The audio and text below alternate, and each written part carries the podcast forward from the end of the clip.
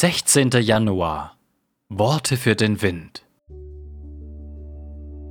Gedenkt ihr Worte zurechtzuweisen, für den Wind sind ja die Reden eines Verzweifelnden. Hiob 6, Vers 26 In ihrem Kummer und ihrem Schmerz und ihrer Verzweiflung sagen Menschen oft Dinge, die sie sonst nicht sagen würden. Sie zeichnen die Wirklichkeit in dunkleren Farben, als sie es am Morgen tun werden, wenn die Sonne aufgeht.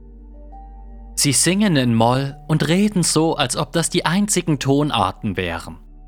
Sie sehen nur Wolken und sprechen so, als ob es keinen Himmel gäbe. Sie sagen, wo ist Gott jetzt? Oder es bringt nichts weiterzumachen. Oder nichts ergibt mehr Sinn. Oder es gibt keine Hoffnung für mich.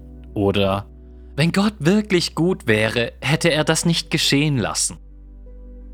Was sollen wir mit diesen Worten tun? Hiob sagt, dass wir die Person dafür nicht zurechtweisen müssen. Diese Worte sind Wind. Ja, wortwörtlich für den Wind. Sie werden bald weggeweht. Die Umstände werden sich ändern und die verzweifelte Person wird aus der dunklen Nacht aufwachen und die übereilten Worte bereuen. Die Quintessenz ist daher, lasst uns nicht unsere Zeit und Energie darauf verwenden, solche Worte zurechtzuweisen. Sie werden von selbst abfallen und vom Wind davongetragen werden.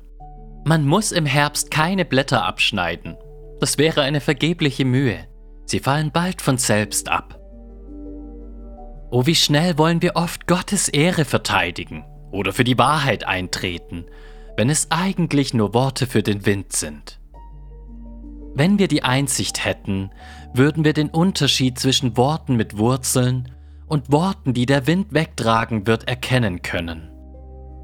Ja, es sind Worte, die in einem tiefen Fehlverständnis und in einem tiefen Übel wurzeln. Doch nicht alle grauen Worte erhalten ihre Farbe aus einem schwarzen Herzen. Manche sind vor allem vom Schmerz und von der Verzweiflung eingefärbt. Was du hörst, kommt nicht aus dem tiefsten Inneren.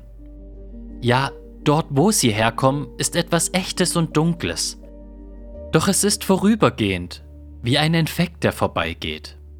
Echt und schmerzhaft, aber nicht die wahre Person. Lasst uns daher lernen zu unterscheiden, ob die Worte, die gegen uns oder gegen Gott oder gegen die Wahrheit gerichtet sind, in Wirklichkeit nur für den Wind sind, ob sie aus der Seele oder von den wunden Stellen herrühren. Wenn sie für den Wind sind, dann lasst uns schweigend abwarten und die Person nicht zurechtweisen. Dass die Seele gesund wird, nicht dass die Wunde zurechtgewiesen wird, muss das Ziel unserer Liebe sein.